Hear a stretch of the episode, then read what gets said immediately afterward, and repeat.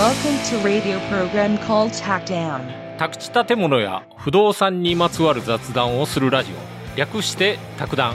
パーソナリティの石原です。木村です。卓談は毎回宅地建物や不動産にまつわるテーマに沿って雑談する番組です。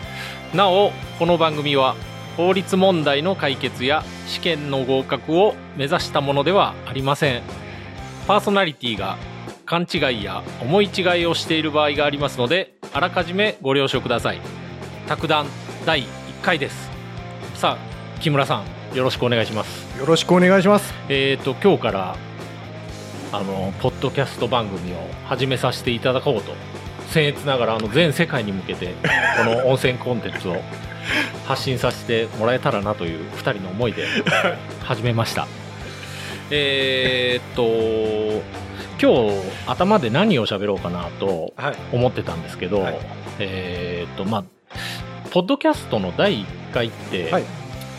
リアルタイムで聞いてくださる方もちろんいらっしゃるとは思うんですが、もうやっぱりあの後になってあこいつら結構面白いこと言ってるね、うん。第1回から聞いてみようかというふうにして聞いてくださる方もいらっしゃるんじゃないかなというふうに思うんです、まあ、長く続ければの話なんですけど、で僕そのタイプですね。あそうですはい。はい、あのもう誰も聞かなかったらあの自分で聞きましょう。それで回数増やしましょうか。ええそうしましょう。あのー で今日がいつかっていうのを一応言っていくと、はい。今日2021年、はい。令和3年の2月。20日。あごめんなさい。1月の10あ23日ですね、はい。土曜日に収録しています。記念日ですね。あそうですね。で1月23日。で、はい。配信がいつになるのかというのがまだあのちょっと不確定なんですが、はい。とりあえず1月23日にはい。録音していますよと、はい。世相を軽く言っとくとあのーまあコロナですね。もうコロナ一色。そうですね。ね。あの今まだあの首都圏では緊急事態宣言が出ています、緊急事態宣言の山あの半ばを越してはい。延長になるかどうかなというところですね、であとはアメリカの大統領、はい。変わりましたよね。そうですね。ジョー・バイデン。バイデンはい それにこの間変わったよっていうのは、はい。ニュースで見ましたけど、ねうん、まあそれ以上特にあのないんですけど、はい、まあでもね本当に今コロナがね。ね大変ですよね。そうですね。この収録もちょっと距離を離して撮ってるんですけど。であのまあコロナでおうち時間が増えた方も、はい。このラジオを聞いていただけたらと思うんですけど、はい。またあのコロナが収束した後でああこの頃大変だったよねというふうに そうですね。思い出していただけるんじゃないかと思います。でじゃあ今日は早速なんですが、はい。あのテーマに入っていきたいと思います、はい。このこの番組、えー、と頭でも言いましたけど不動産業界にまつわる話や、まあ、宅地建物もしくは宅建試験、はい。そこら辺のことに沿って話していきたいなというふうに思っております。はい。で今日第1回のテーマ考えてきたんですけど、今日第1回のテーマはあの宅建士っていう資格職業があるんですがそれって何なのっていうのを聞いたことあります。ねそれ、あのー資格にクローズアップして話していければなというふうに思います。はい、面白い。じゃあ入っていきます。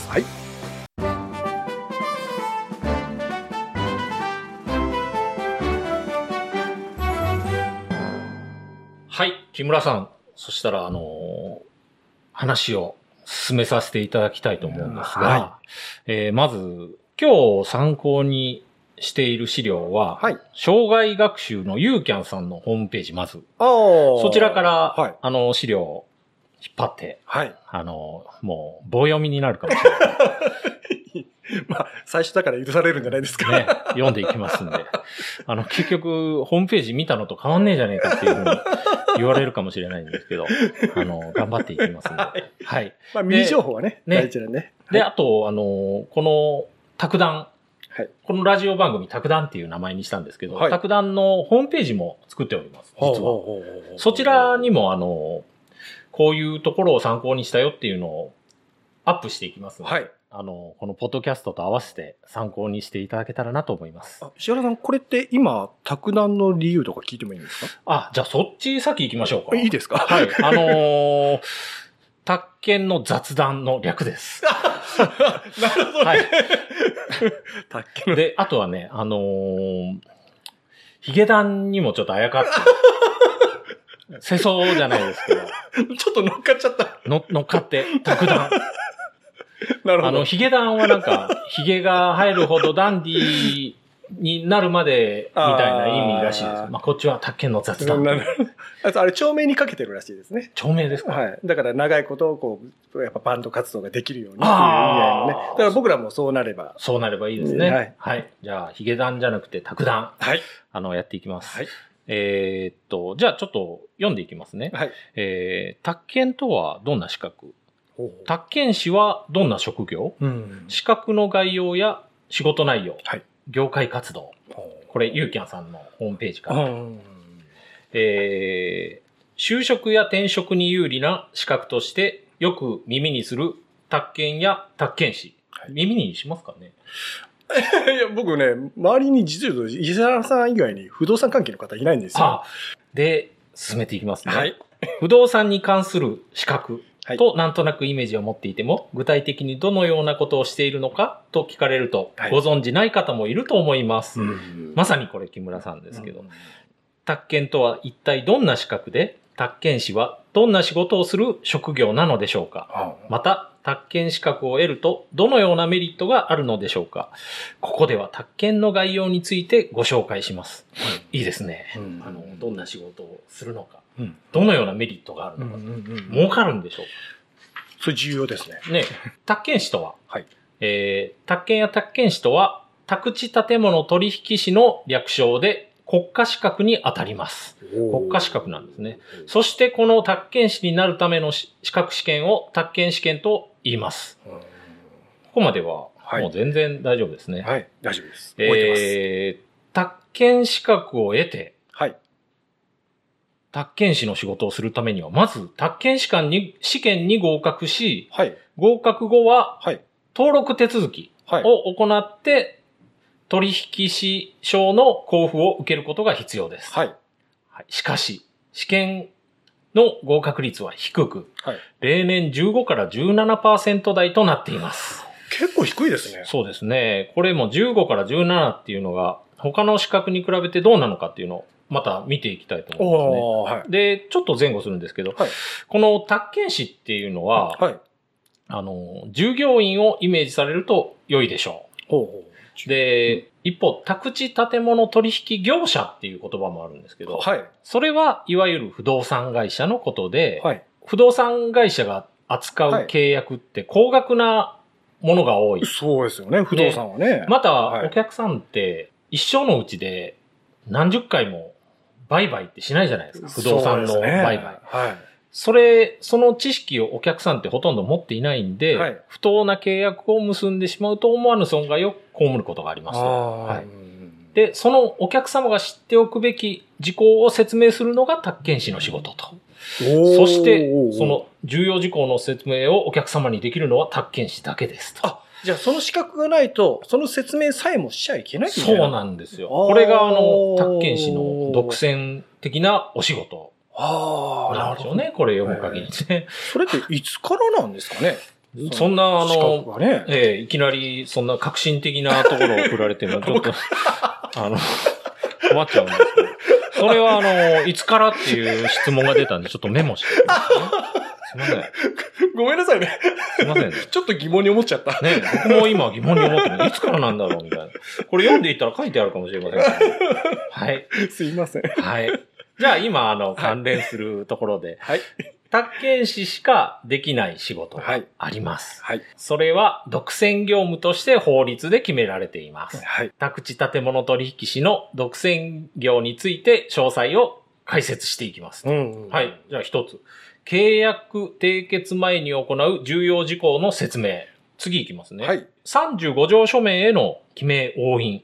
これは、はいえっ、と、口頭のみ、さっきあの重要事項の説明って言ったんですけど、それ口頭のみじゃなくて、うん書面を交付してねっていうことになってるんです。はあはあはあそ、れが、あのーなんか法律のね、はい。ごめんなさいね、35条に書かれてるから、うん35条書面なんですよ。これも、また調べますね。これ、これに、あのー記名押印するのも、はい。宅建士のみに許された。はあ仕事ですはあはあはあ、で、もう一つ、はい。同じように37条書面。はい。あ、で、さっきの35条書面っていうのが、はい重要事項説明書って言われてるやつです。ほうほで、もう一つ次、37条書面。はい。これが契約書なんですね。はあ、ちょっと待ってください。複雑になってきましたね。ねえ。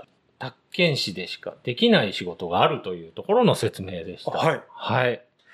えーっと、皆さんついてきてくださってるでしょうか？でも特にあの、覚えなくてもいいですから。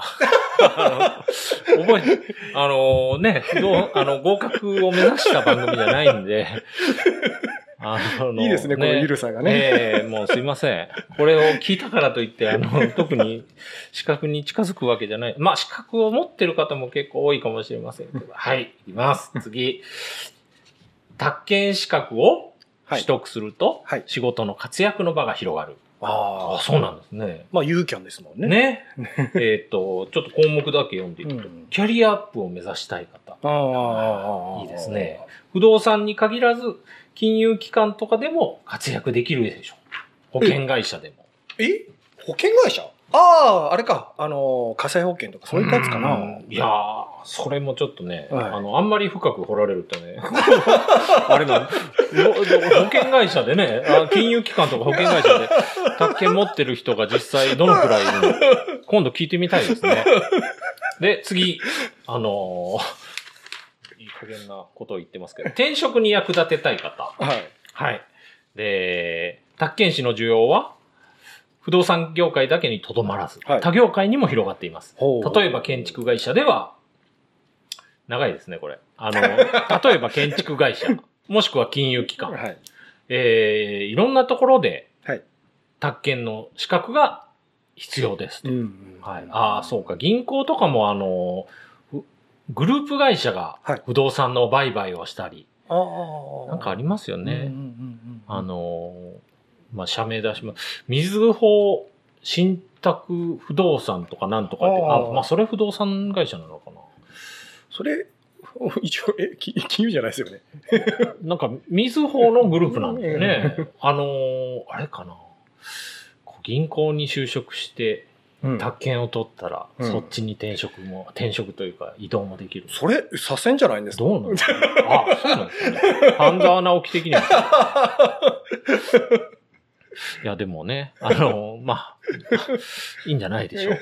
あの、いろんなお仕事ができるという、はい宅建をと取ると。あ、あでー、次、活かせる業界。はい。不動産管理会社。そうですね。まあでも幅が広がるのはいいですね。ええね。そうですよ、うん本当で、次、住宅メーカーなどの建設業。あ、建設業でも活かせるんですね。あで、次、さっきも言いました、銀行、保険会社などの金融業。あはい。なるほどね。いいですね。うーん。で、あのーちょっとここで、そしたら、この、宅建ってはい、実際どのくらいの人がはい。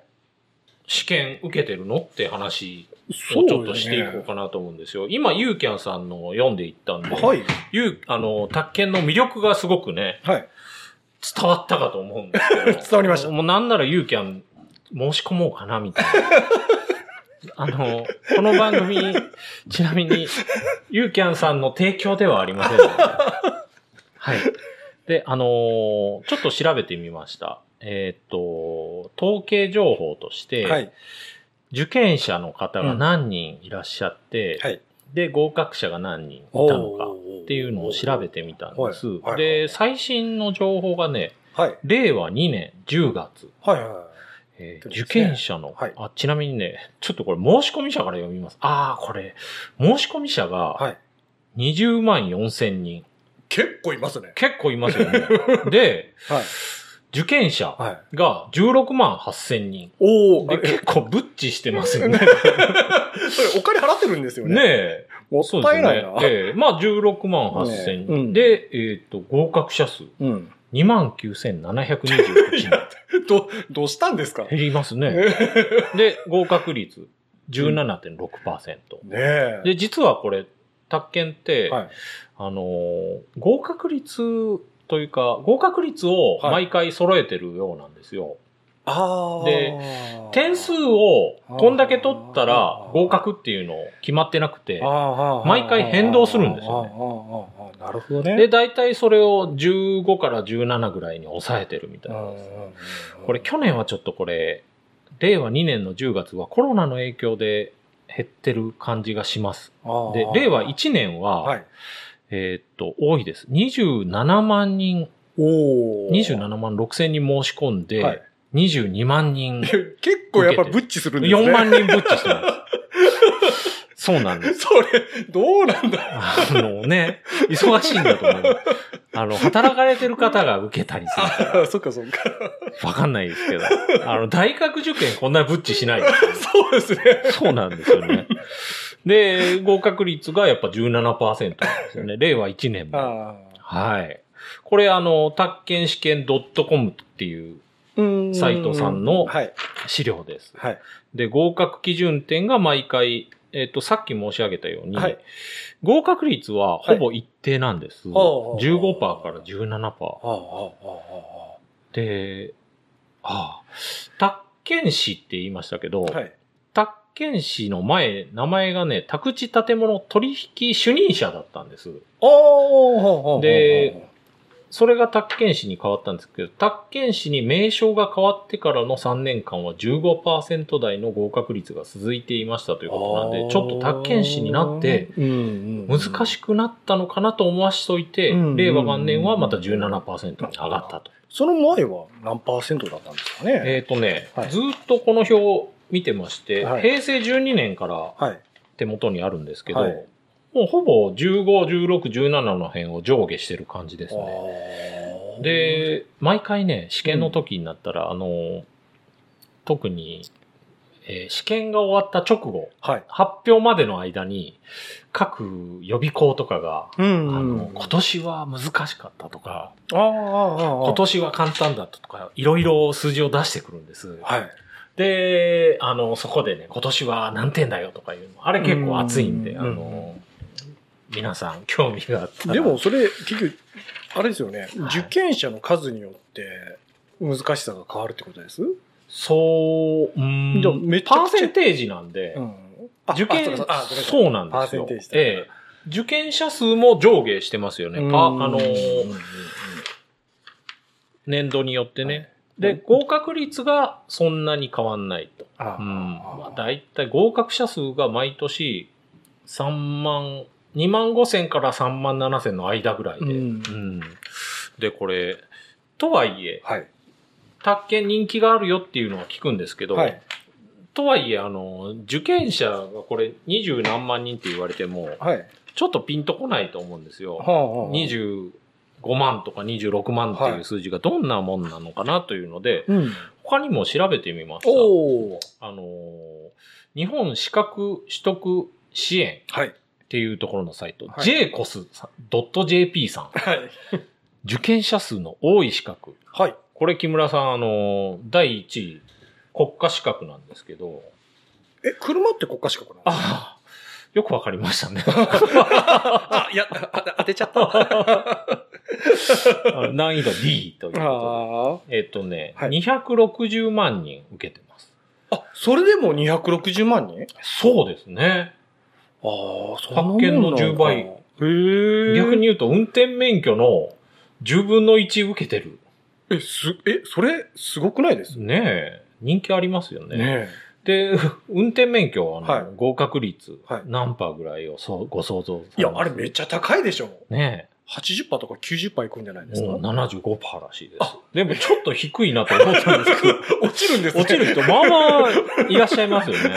ええでもまあね、ごめんなさいあの、人生っていうのは、あの、上がったり降りたりの繰り返しなんで、これに落ちることももちろんありますよね。はい。ああ、これね、あの、バイクとかも入ってるかもしれないですね。あーあ、あと一発。一発。一発ああね。うん一発って、え、今も言わないの？えいいのかな？一発。もう、今日多分ね、絶対入ってますよね。あ、それだったらわかる。うん75。むしろ高いぐらいだ。ね。うんでね、次がね、はい。トイ、トエックこれ英語ですね。これ220万人もいらっしゃるんです。あこれ日本だけなのかな？ちょっとわかんないんですけど。あー、トエック。トーイック？トーイック。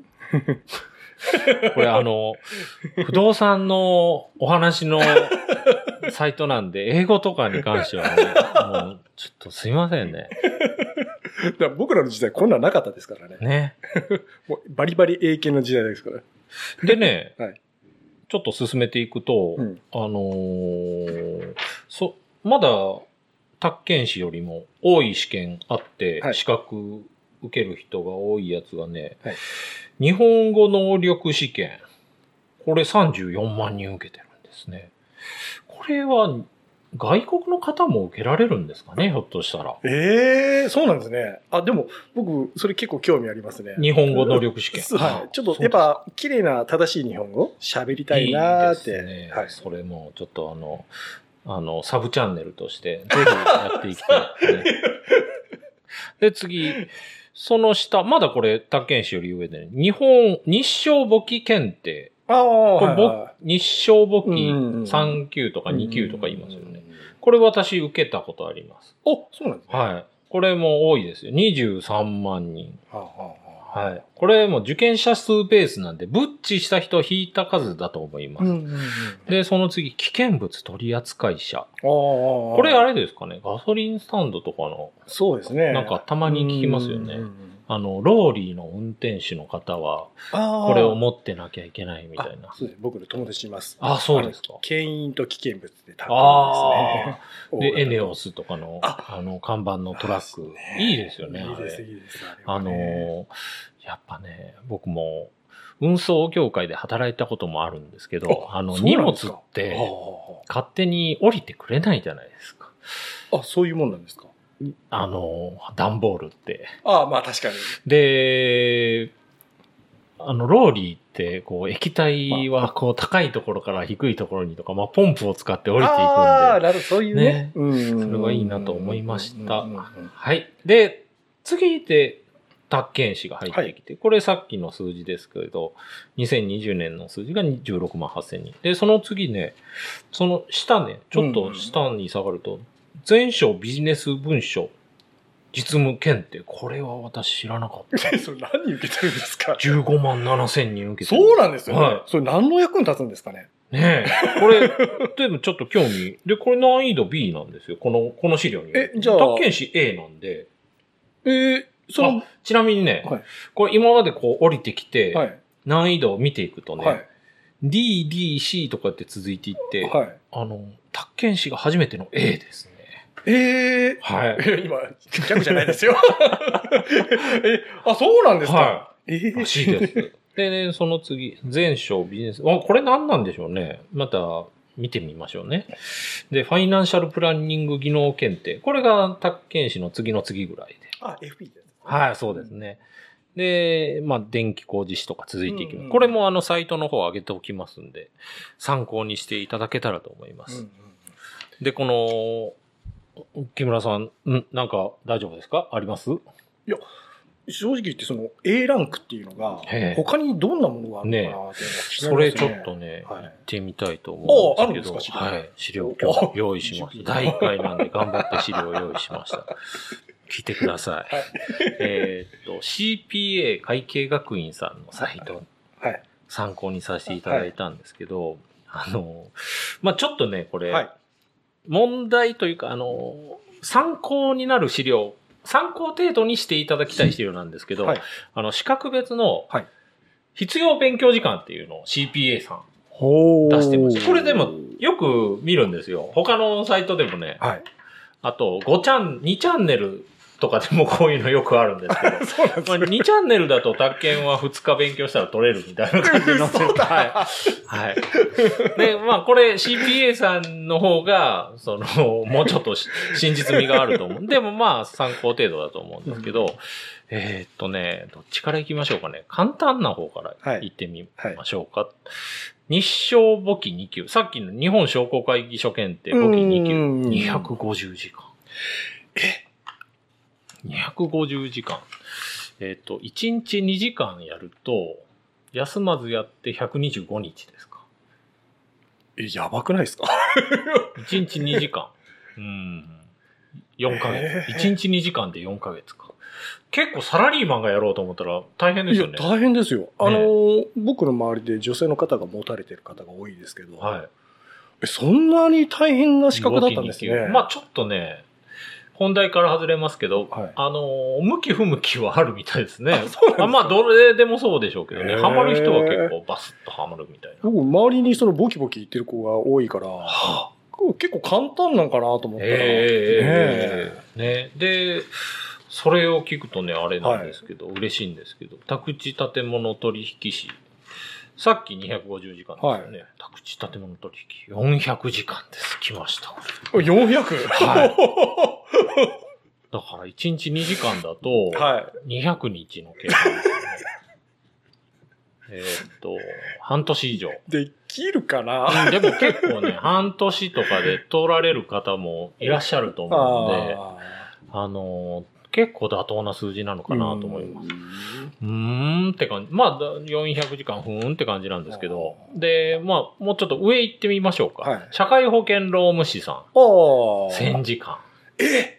はい。あの、宅地建物取引士2人持ってしても叶わないという。で、次。はい。不動産鑑定士。これ、不動産鑑定士はいっ。ていう、まあ、職種あるんで、はいまたこれエピソード作ってみましょうね。僕も、もいまいち、詳しく、詳しくというかね、あの、細かく知らないんですけど、これ2000時間。これ、あの、不動産系資格の最高峰っていう位置づけですね。なんかたくさんあるんですね、不動産ってね。で、もうちょっと行くとね、はい。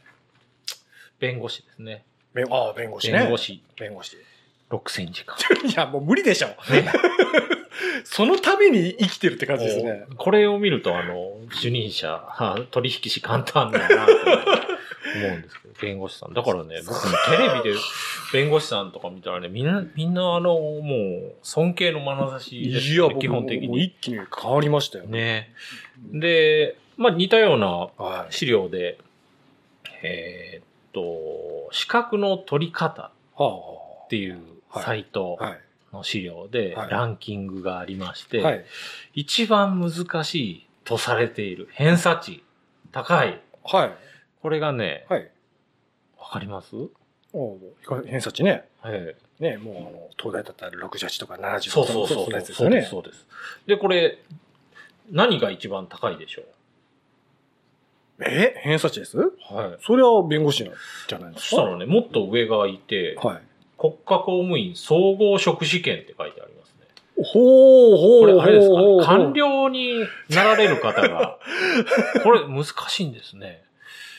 それ、やばい。だってあれでしょ？その東大とか行ってる人たちが競い合って、そうでしょうね。とこでしょ？でね、これで見るとね、はいあの、弁護士どこなのかなって見ると、うんもうちょっと下なん、まあ、さっきの国家公務員が偏差値77になってて、いや、人間じゃない。で、司法試験、予備試験っていうのがこれ弁護士だと思うんですけど、はいこれ75なんで、2ポイント下がると。すごいなでね、75。税理士さんも75なんです、えね。、税理士って75なんです税理士さん難しいんですよ。これ僕ね、友達受かった方いらっしゃいますけどね、はい。もう、すごいです。バリバリじゃないですか？ええバリスゴですよ。友達じゃないですよね。あの、ちょっとランク、あの、差が開きすぎて。そりゃもう敬語ですよ。はい、もう敬語です。もうすいません。顔も合わせられません。で、医師とかになると、それよりちょっと下がってきますから、え74なんですよね。でもまあ難しいですよね。いやね、お医者さんはね、まあ難しい。で、73で何が来るかっていうと、剣道8段。え？え、何ですか？これだからこれあれなんでしょうね。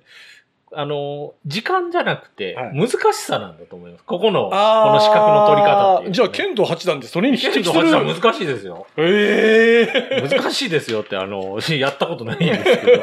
はい。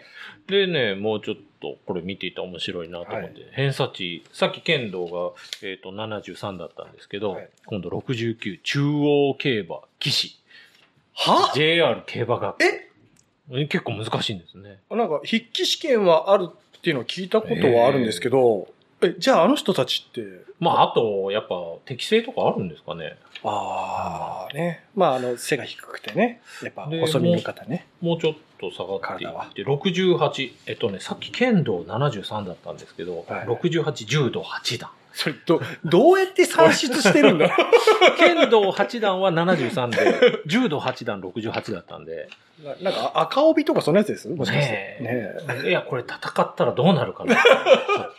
でもテレビでおじいちゃんみたいな人がすごい帯つけてますよね。ねそうですよね。まあ、剣道もあの、大体、あの、名人とされる方はおじいちゃんですからね。ねえええまあ、あの、あの、あんまり戦わっていただいたら、あの、命の危険がありそうな感じ で、ちょっとごめんなさいね。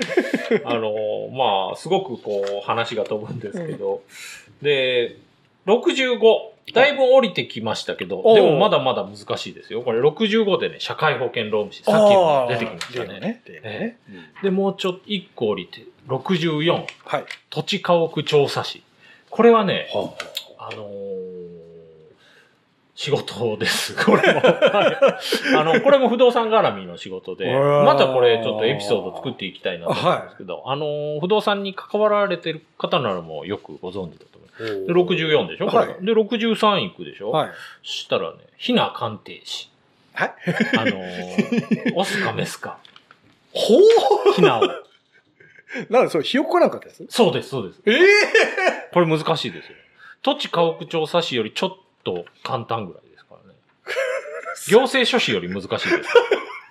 それ、どうやって書生ひな鑑定士。これに鑑定されたあの、オスのひなはどうなるんでしょうで、あの、62行政書士ですね。よくこれカバチタレの世界ですよね。強制書士より上なのか。そう、ひな鑑定士ね。ちょっと気になる。宅建士どこあるんでしょうね。出てこないですね。でね宅建士ね、あ、ありました。57。お57 57に宅建士。57高いですよ。ええ同じランクでね、柔道4段っていうの。それ、柔それイコールなんですね、それ。で、56、1個下で2級建築士ってあるんで。ああ、二級建築士ね。ええいいですよね。いいですねええ柔道と比べるより、やっぱり 2級建築士の方が。でもに、柔道もそれは難しいんだと思いますよ、やっぱり。相当。あの、勉強しただけじゃダメですから、フィジカルの部分もありますから。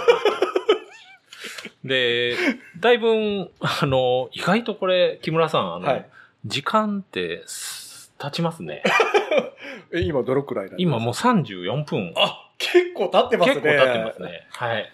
20分でしたよね。ね まあ、最後、あの、最後じゃあ、あの、ユーキャンさんにまた戻ってきまして、はいはい年収はいくらですかっていうところがありました。いユーキャンの宅建があると年収はいくらに宅建を取得するメリットを徹底解説。はい。はい。で、いくと、男女別の宅建士の年収、男性381万円から713万円。もうこれ幅が大きいですね。そうですね。はいこれ、やっぱりね、うん。あの、一言で、宅建士って言ってもさっきも、うんあの、いろんな仕事があるよっていう話があったんで、幅は大きいですね。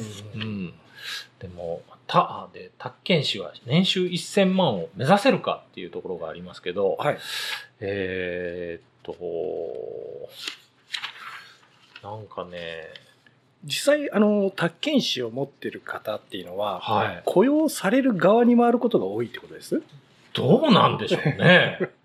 それまた調べてみる価値ありますね。ねあ、独立開業する場合とかありますね独立開業は、だと、うんえっと、年収1000万を達成するのはなかなか困難であると言えます。はあ、そうなんですね。で、えーっと、あ完全不愛制の場合、3000万クラスの不動産を年間20件販売しなければなりません。あ、これなかなか厳しいですね。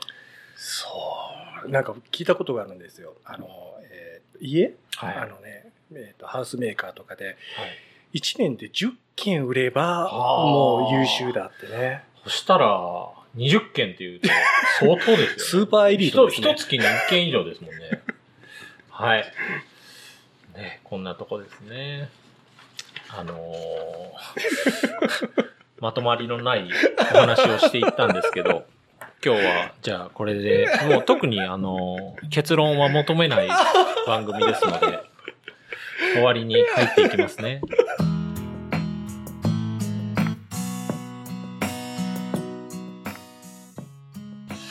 はい、木村さん、あの第1回目の収録ありがとうございました。あありがとうございました。えーっと、なかなかあれですね、あの、時間がやっぱ足りないっていうのが今日分かったんで、次からはもうちょっとまとめていきたいと思います。はいはい。で、あのーサイトの方も作ってます。たくだん .com っていうサイトをね、作ってますんで、はいそちらであの、LINE であったり Twitter のお友達を募集してますんで、そちらであの、感想とかね、送ってもらおうと思うんですけど、あの、収録の都合で、お便りをいただいたのをご紹介できるのが、おそらくエピソードの第5回以降ぐらいになるんじゃないかなというふうに今思ってます。ですので、あの、お便りをしたのに全然紹介しないじゃないかっていうふうに思わずに、第5回まであの粘って聞いていただけたらなというふうに思うんです。まあ、ひょっとしたら第4回で紹介するかもしれませんし。